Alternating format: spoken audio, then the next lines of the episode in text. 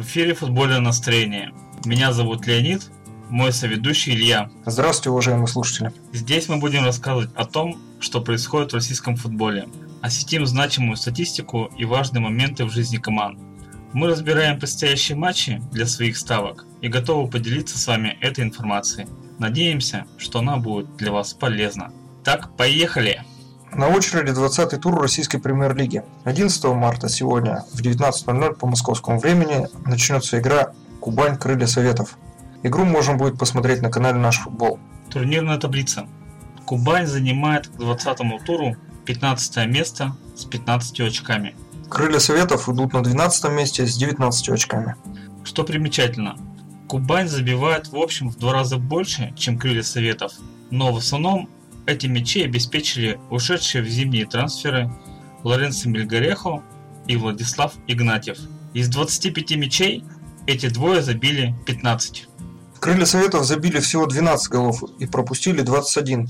Если вычесть у Кубани голы Мельгареха и Игнатьева, то получится, что имеющиеся в распоряжении команды игроки забили всего 10, что даже на два мяча меньше, чем Крылья Советов. Обе команды выходят на поле без травм. Главный тренер у команды Кубань Сергей Ташуев. У него было 11 матчей.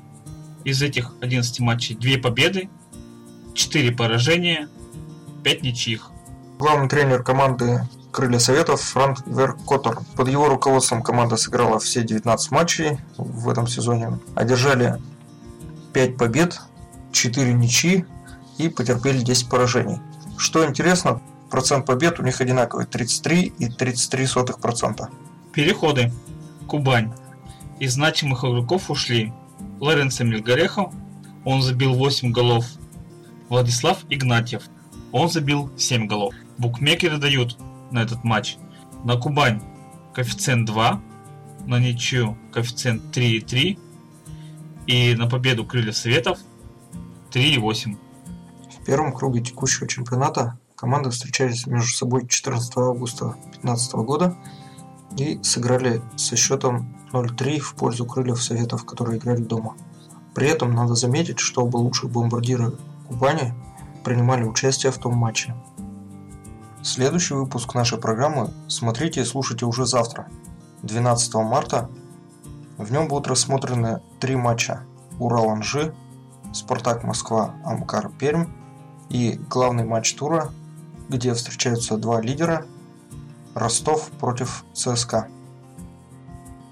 Важно! Не забываем смотреть на состав команд перед игрой. Смотрите нас на YouTube, слушайте на Podster FM, вступайте в нашу группу ВКонтакте и присоединяйтесь к каналу в Телеграме.